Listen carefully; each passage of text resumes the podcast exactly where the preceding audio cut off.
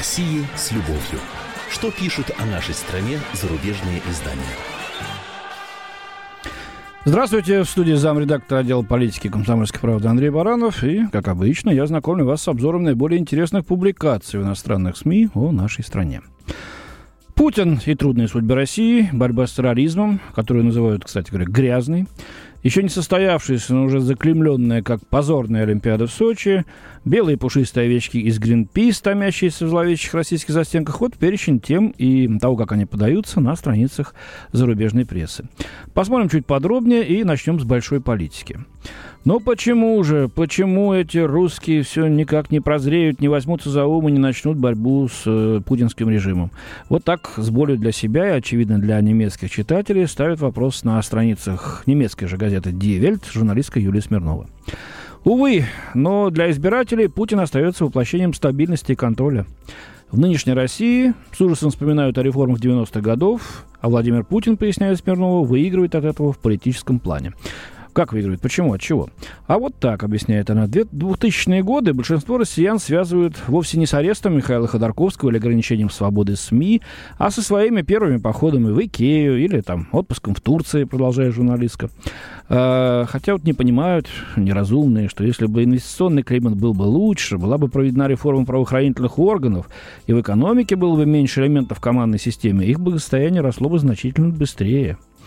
Ну, я себя добавлю, знаете, если бы эти реформы шли ускоренно, через колено, э, да еще под присмотром западных супервайзеров, что, собственно, мы и наблюдали в 90-е, да, то я сильно сомневаюсь насчет ускоренного роста нашего с вами благосостояния. Дальше читаем. Ну, во-вторых, сокрушается далее Смирнова, что м, хоть политика Путина и ведет к консервированию старых российских проблем на будущее, это вовсе не мешает российскому среднему классу.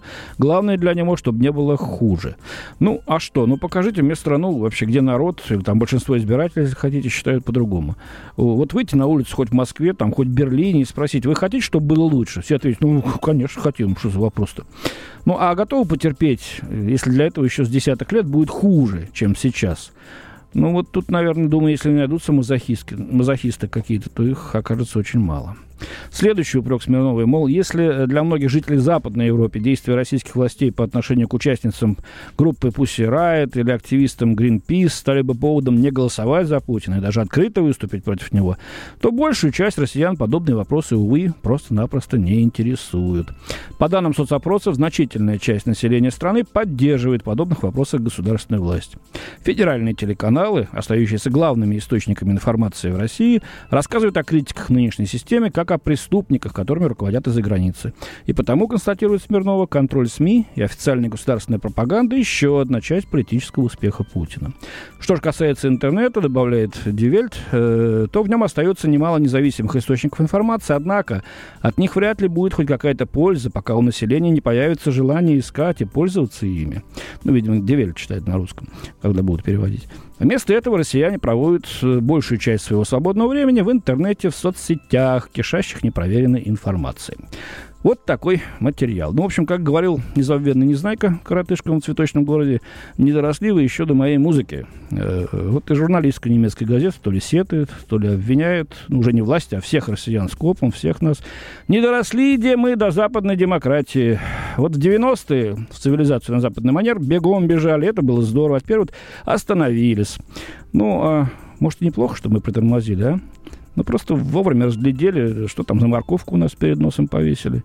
И кто попытался удобно сверху устроиться. К другой теме переходим.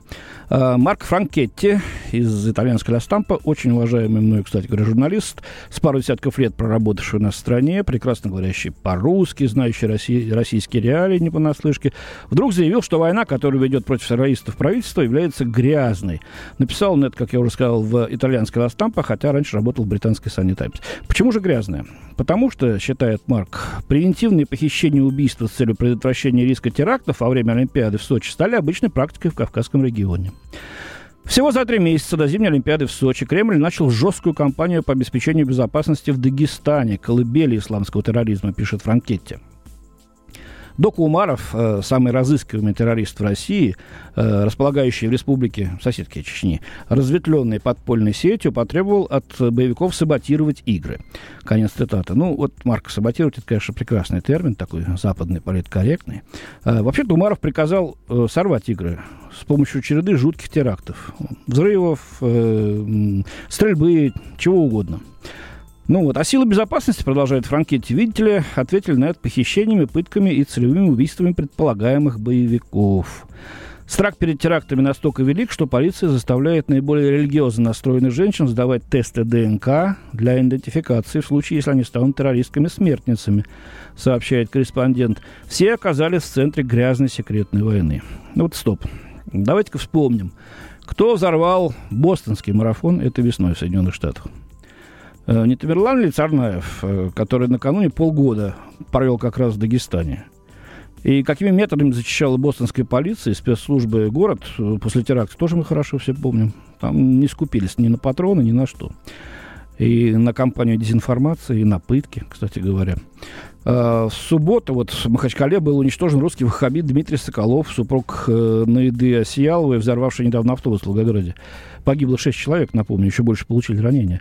И, кстати, он признал, что лично изготовил бомбу. И что, э, таких надо по головке гладить? Или все же стараться вычислить их заранее и задерживать, профилактировать? Или, извините, уничтожать, если сопротивляются? Как делают все спецслужбы мира. И в Италии, и в США, и в Англии, и в Германии. Э, только там это называется профессиональным выполнением обязанностей по обеспечению безопасности и мирной жизни простых людей.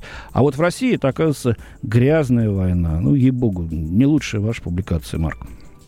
Ну и в довесок еще про Сочи.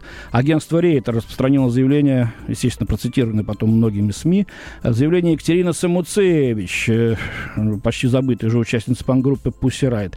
Э, девочка призвала бойкотировать Олимпиаду, чтобы выразить протест против компании завинчивания гай, как она выразилась, ну, в том числе против террористов, надо полагать. Она провела параллели с периодом перед Олимпиадой 80 в Москве, который бойкотировали десятки стран, пишет агентство. Вон и как да, большого ума девочка. Э, бойкот должен быть, так как политика последнего времени заходит слишком далеко, сказала Самуцевич. Она имела в виду законы, которые критики Путина считают репрессивными, а также уголовные дела против оппонентов, которые Самуцевич называет сфальсифицированными, говорит в статье. Самуцевич не упомянула об антигейском законе конкретно, но раскритиковала ряд законов, принятых после возвращения Путина на президентский пост. Вот. Ну, я пока э, напомню, что пока ни одна страна не заявила, что бойкотирует Олимпиаду. Ну и в заключение еще об одном нашумевшем деле э, с акцией э, Greenpeace в Печорском море. Активисты, э, пытавшиеся забраться на российскую э, нефтедобывающую платформу, напомню, были арестованы и сейчас их судят. Алан Кауэлл из американской «Нью-Йорк Таймс» пишет «Ледяные камеры, куда не заглядывает солнце, монотонная рутина тюремного быта – вот о чем рассказывают эти люди. Ужас просто, жуть, страшилка. Вообще-то в тюрьме, конечно, солнце должно быть, э, лужайка подстриженная, ну, как в американских тюрьмах, э, шведский стол, как в шестизвездной гостинице. А, арктические тридцатки грозит до 7 лет тюрьмы. Стоит ли удивляться последствиям, если активисты осмелились сунуться в регион, который Путин считает стратегическим императивом? Вопрошая журналист, при этом напоминаю, кстати, что в 2012 году активисты Greenpeace провели у той же самой буровой платформы похожую акцию, и тогда им позволили уйти невредимыми. Я вот, кстати, об этом не знал. Как-то мимо прошло, извините. Но, по-моему, это крайне важно. Оказывается, ребята-то рецидивисты, и тогда вполне можно понять, почему с ними в этот раз обошлись так строго. Э, директор Greenpeace Куминайду замечает, э, что при планировании повторной акции активисты спросили себя, изменился ли контекст, и заключили, что перемены позитивные. Мол, Путин сделал ряд шагов, которые можно воспринять как глобальную кампанию обаяния. Но право возымело иные коннотации для судна Arctic Sunrise. Мы нарушили только один закон о нарушении права владения. За это полагается штраф, сказал Найду в телефонном интервью журналисту. Ну, нарушили они много чего. Вот, в том числе зашли в э, запретную зону 500-метровую э, вокруг буровой платформы. Движение типа Greenpeace балансирует на тонком канаде, замечает Кауэлл. Они проводят протестные акции, чтобы привлечь внимание к своим требованиям. Но стараются сохранить реноме в глазах инвесторов и тех, кто способен заставить «Газпром» передумать. Мы еще вернемся к этой фразе. Э, и завершается материал так. Найду отметил, ставки в борьбе высоки, и будут еще выше, а когда ставки растут, растет и риск. Но он поклялся, что Гринпис не спасут э, простите, что Гринпис не спасует противостояние с Москвой. То есть э, вот такие вот провокации будут продолжаться. Мне кажется, что вот ключевая фраза в этом материале как раз про инвесторов и тех, кто способен «Газпром» э, заставить передумать. Э, ну, вообще-то экспертам, экспертам давно понятно, что акция в Арктике взялась не сама собой, а была тщательно подготовлена и проплачена конкурентами «Газпрома» и теми, кто пытается отвергнуть претензии России на использование морского шельфа в этом регионе. Ну, в общем, что там говорить? Застолбить за собой большой участок арктических территорий. Это геополитика, стратегия на долгие десятилетия, если не больше. И в этой борьбе задействованы гигантские силы многих стран. Ну, а гринписцы оказались лишь пешечкой в этих разменах, увы. Разменов таких со скандалами будет еще много, и, наверное, жертв в виде политических пешек и даже фигур. К этому надо быть готовым. У меня на сегодня все. До свидания. В студии был замредактор отдела политики комсомольской правды Андрей Баранов. О России с любовью. Что пишут о нашей стране зарубежные издания?